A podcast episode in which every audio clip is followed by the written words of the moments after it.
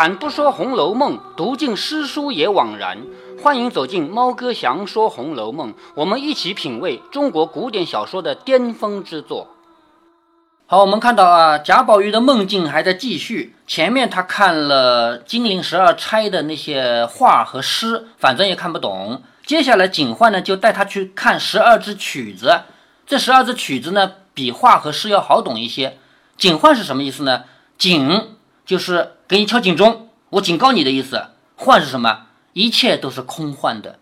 警幻这个名字，作者提出来的名字，其实告诉一切，告诉世上所有人，你眼前看到的繁华都是空幻的。将来有一天，它不属于你，因为作者是站在佛和道的角度来看这个问题的，是不是？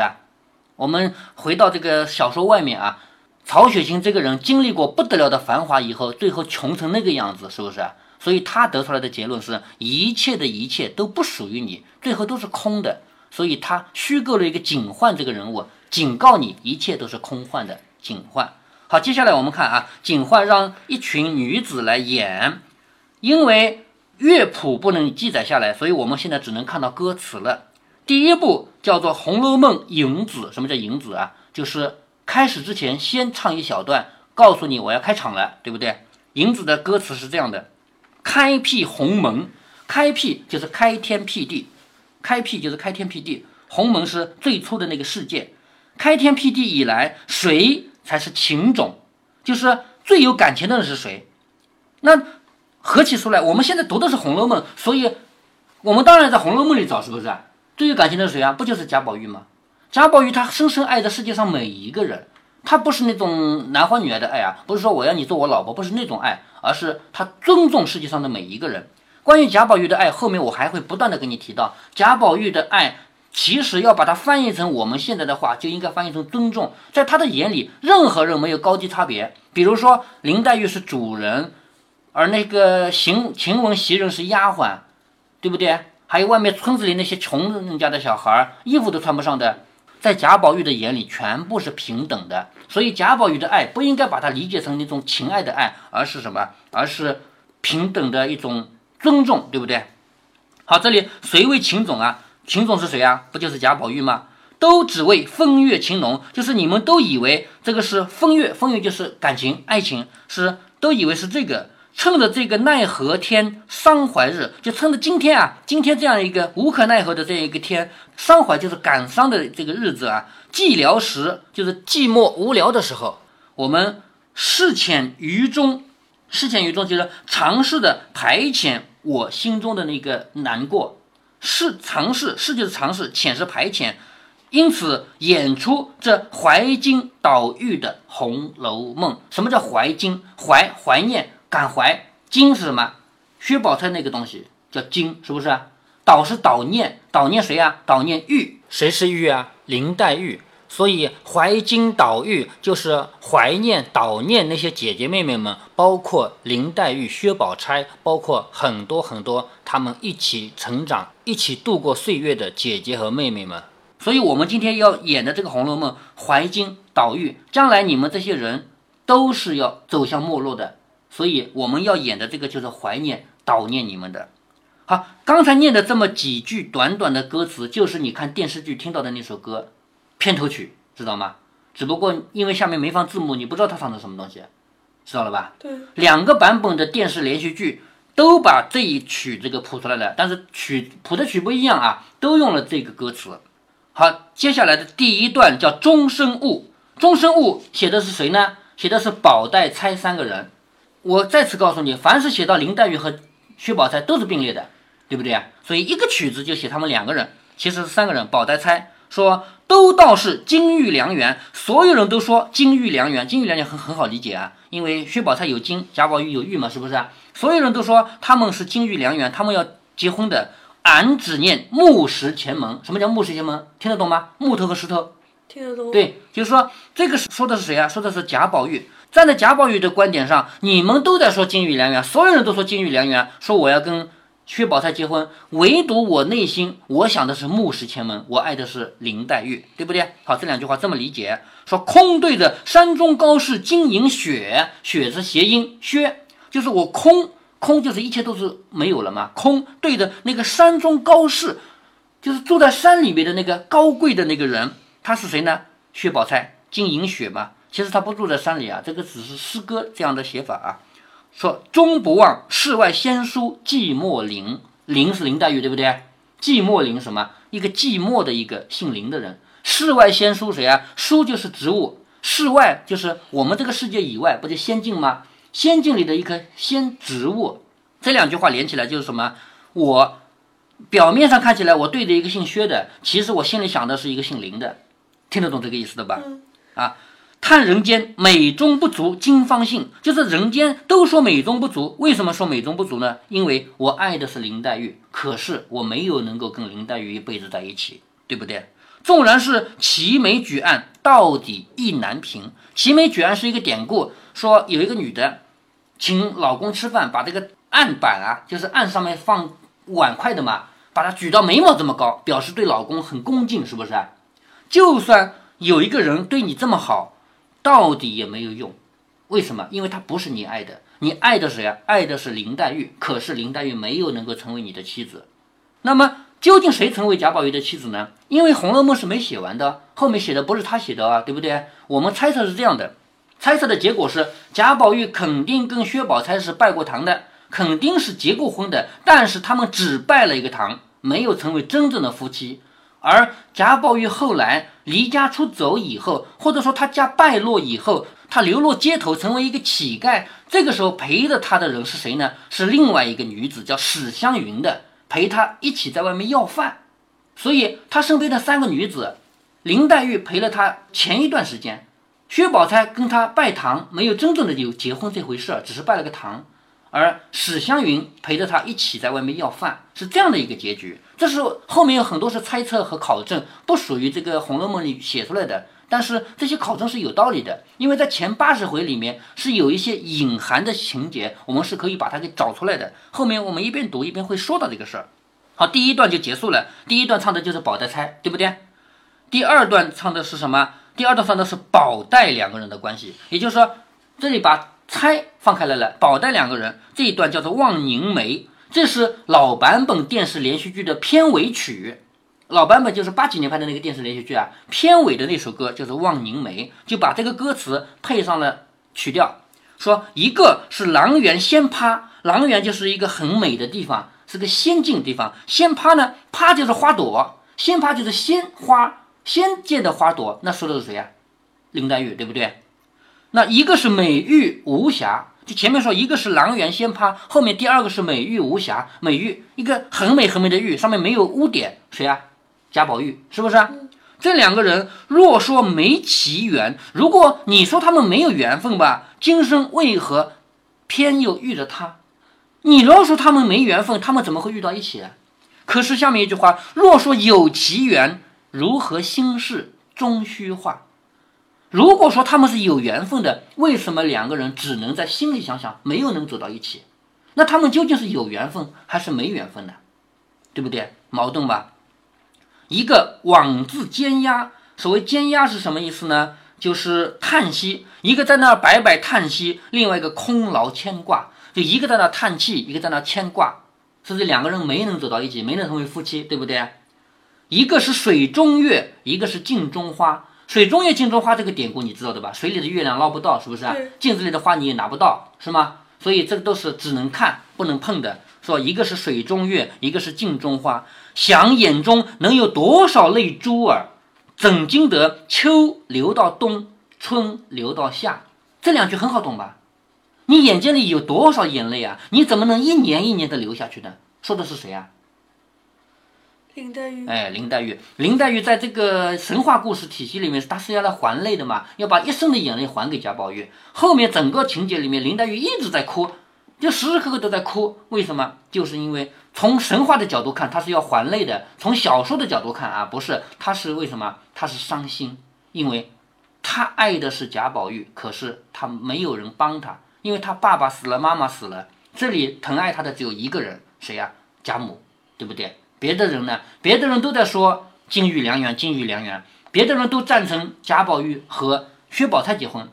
上一次我也提到过，书里简单的讲了一下宝黛钗的关系，说连丫鬟们都喜欢跟谁在一起玩，跟薛宝钗，而不喜欢跟林黛玉在一起玩，是不是？所以，难道他们会支持林黛玉去嫁给贾宝玉吗？不可能支持的。这个世界上就没有人支持林黛玉嫁给贾宝玉。如果说真的要选一个的话，旁人的观点都是选薛宝钗，所以他就只能整天落泪了，是不是啊？贾宝玉听了这个曲子，觉得还是听不懂，也没什么好。但是呢，音乐倒是很好听的，就是这个音乐听着很销魂，因此他也就不问了，继续听吧。好，这个是作者的写作技巧，因为。你总得把这个十二个曲子都写出来的是不是？所以就在这加了一段话，说贾宝玉反正也听不懂，那就继续听吧，就这样的。接下来下一段叫恨无常，这一段讲的是元春，恨无常，无常就是生命无常，我们没有办法把控自己的生命，是不是啊？那元春是什么样呢？说喜荣华正好，喜就是开心，开心的是什么？他富贵荣华过得很好，他不是到皇宫里去了吗？如果说要讲荣华的话，整个《红楼梦》里难道还有谁比她更荣华吗？她都嫁到皇宫里去了，是不是？啊，嗯，不是说她叫她嫁到越南、泰国的这一带吗？不是元春，那是探春。元春不是在皇宫里吗？嗯，是吧？叫元妃嘛，是妃子嘛。当然现在还没当妃子啊，后面才会当妃子啊。现在已经嫁到皇宫里去了。说喜荣华正好，恨无常又到。喜就是高兴，恨就是难过。刚刚。在这儿开心，我好荣华啊！我嫁在皇宫里，可是，一下子生命无常就来到了，眼睁睁把万事全抛，命都没有了，当然所有事情都抛掉了，是不是啊？眼睁睁把所有事情都抛了，荡悠悠把芳魂消耗，芳魂，魂就是魂魄嘛，是不是？芳就是美丽的，那其实就是他的命没有了嘛。望家乡路远山高，故乡爹娘梦里寻相告。就是只能像爹娘梦里说了，儿命已入黄泉。这个儿不是儿子，是女儿。女儿也可以说我是儿，知道吗？儿命已入黄泉，就是我已经死定了。天伦啊，需要退步抽身早。天伦是什么意思？天伦就是父母儿女在一起生活，这个叫天伦。说谁谁谁宁愿不去当官，也要在家陪着妻子和小孩和儿子孙子，这叫尽享天伦。这个话什么意思呢？元春这个人嫁到皇宫以后，你要知道我们古代的规矩啊。咱们现在不管你是嫁给了什么人，你都可以回娘家的。但是古代嫁给了皇帝就不可能回娘家，你就不可能再出皇宫了。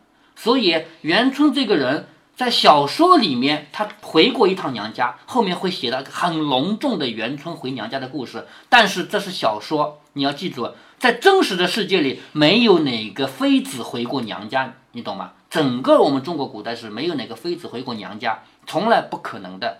所以说天伦啊，想要享受天伦，想要跟父母爷爷奶奶在一起过日子，那就不要去嫁给皇帝，对不对？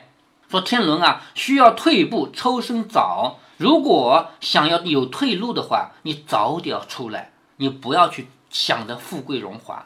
是这个意思。好，这是恨无常就结束了。下一段是分骨肉，说的是探春，因为我们说过探春是远嫁嘛，嫁得很远很远嘛，所以说这一段叫做分骨肉。说一帆风雨路三千，一帆帆就是风帆的帆，那个船上面不有帆吗？是不是？坐上了船以后，出去了三千里路，叫一帆风雨路三千，其实远远不止三千里。从北京如果说嫁到越南那个地方的话，远远不止三千里啊。一帆风雨路三千，把骨肉家园齐来抛散。也就是说，嫁这么远以后，还有家园吗？还有亲人吗？都没有了，是不是？恐哭损残年，就是说我整天的哭啊哭啊，这个接下来的下半辈子就没有了，就哭完了。告爹娘休把儿悬念，就是我告诉爹娘，我嫁得这么远，你们不要再想我了。自古穷通皆有定，穷什么意思？通什么意思？以前多次跟你讲过，穷是无路可走，对不对？有一个成语叫山穷水尽嘛，是吧？穷是无路可走的意思，通呢就有路可走，通通顺嘛，通畅嘛，是吗？自古穷通皆有定，自古以来谁有路走，谁没有路走，其实是有定数的。这个是迷信说法啊，说我们每一个人的生命都是定下来的，是不是？说离合岂无缘？离合离就是分离，合就是到一起，这个难道不是有缘分的吗？从今分两地，各自保平安，就是我们分开了，我远嫁到那么远的地方去了，从今分两地，各自保平安。奴去也，莫牵连。奴就是我，古代人自称奴家，对不对啊？奴，我去了，莫牵连，不要再想我了。这是探春的一首歌。下面一首歌是湘云的。湘云还记得吗？她从小父母就死了，她的命为什么苦？是因为她是叔叔养大的，而且她要做很重的体力活儿，知道吧？所以这个歌叫《乐中悲》，乐是快乐，悲是悲伤。乐中悲，他明明是一个富贵人家，可是他过得不舒服。襁褓中，父母叹双亡。襁褓就是这么点大的小孩，自己才这么大的时候，父母两个全死了，叫襁褓中父母叹双亡。纵居那以罗丛，以罗就是很好的那个丝绸啊。你就算你住在这么好的丝绸里面，指的是还有依然有富贵，是不是？他家有没有败落？依然有富贵，可是谁之教养？有谁会来教养你啊？没有父母了呀，是靠叔叔来养大你的。有谁来娇惯你啊？没有。你富贵是有的，你的绸缎是有的，可是你没有人娇惯你，是这个意思。说幸生来，英豪阔大宽宏量，从未将儿女私情略萦心上。也就是说，湘云这个人的性格是什么呢？他的性格有点像男孩子。其实湘云这个人，他后面我们会读到，他还喜欢穿男装。就是穿穿一个男人的衣服，人家都以为他真的是男的。像贾母那种人，年纪大了，眼睛又看不清了，还以为他就是个男的呢。他性格就像男孩子，所以呢，他不把这个儿女的感情放在心上。好一似霁月光风耀玉堂，就说看起来是很有风光的样子。斯配的才貌仙郎，博得个地久天长。就是说，他将来能够配一个人，配一个谁呢？是很有才、很有貌的人，就看起来啊，有相貌好，而且有才。据考证，他后来，他虽然跟贾宝玉一起要饭，但是没有嫁给贾宝玉啊。两个人一起在外面要饭，穷到这种地步。但嫁人不是嫁给贾宝玉的，他后来嫁给了谁呢？嫁给一个很好的公子。可是的是，这个公子没有跟他能够白头偕老，做一对夫妻。这个公子据说是因为有什么什么事儿死掉了，就是从时间上讲是这样的，她是先嫁给那个公子的，眼看着是有一个好的命运归宿的。她虽然小时候从小爸爸妈妈死掉了，是叔叔养大的，而且叔叔对她也不不那么娇惯，让她干很繁重的体力活儿。虽然她命运不怎么好，但是后来嫁人嫁得不错，但是又要说但是了，她的这个丈夫一下子就死掉了，等于就是没嫁人，对不对啊？最后是他和贾宝玉两个人一起在外面要饭，是这样的一个结局。所以这里说他私配的才貌仙郎，就嫁给一个不错的老公，博得个地久天长。他能够博到地久天长吗？这种的幼年时坎坷形状，也就是说，最后他的坎坷跟他自己幼儿时是一样的，终究是云散高堂，水和湘江。好，水和湘江，湘江就是湘云的湘，对不对？河就是干涸。就是湘江都干涸了，那个就是如果一个人的生命像水一样，水都干光了，那就人生命没有了嘛，是不是啊？这是陈桓中消长树，应当何必枉悲伤？这个是站在古人的角度啊，就是你命里就是这样的，你也不用悲伤，你就这个命。史湘云的命呢，相对来说还好一点，她没有死掉，只不过是穷成一塌糊涂，跟贾宝玉两个人在外面要饭，是这样的命运。好，我们把这个十二个诗，我们先读了一二三四五六七，读了七个，我们下面再读另外七个，呃，另外五个。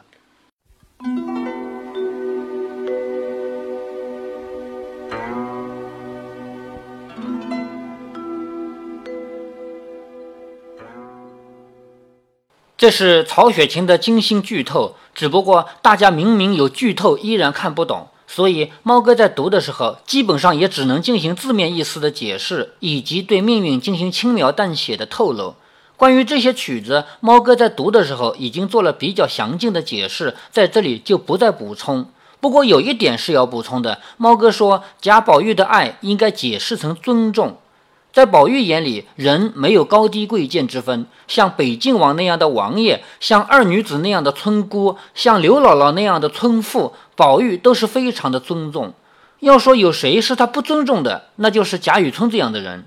猫哥，我经常听到身边的人说《红楼梦》是曹雪芹的自传。猫哥读《红楼梦》的时候，我的那些同学们看到我捧着这么一本书，就说：“这不就是曹雪芹的自传吗？”我都不予解释。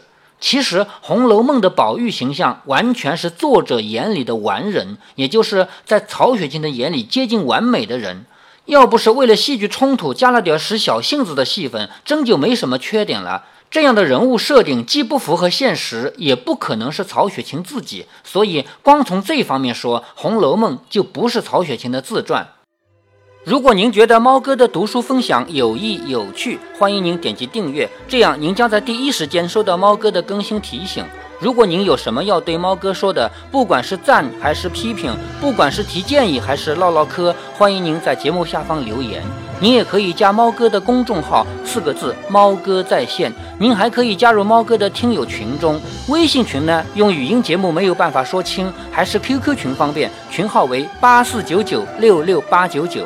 不管加入 QQ 群还是微信群，还是在节目下留言，还是在公众号留言，您都可以围绕着书中的智慧和读书的乐趣畅所欲言。好，再见。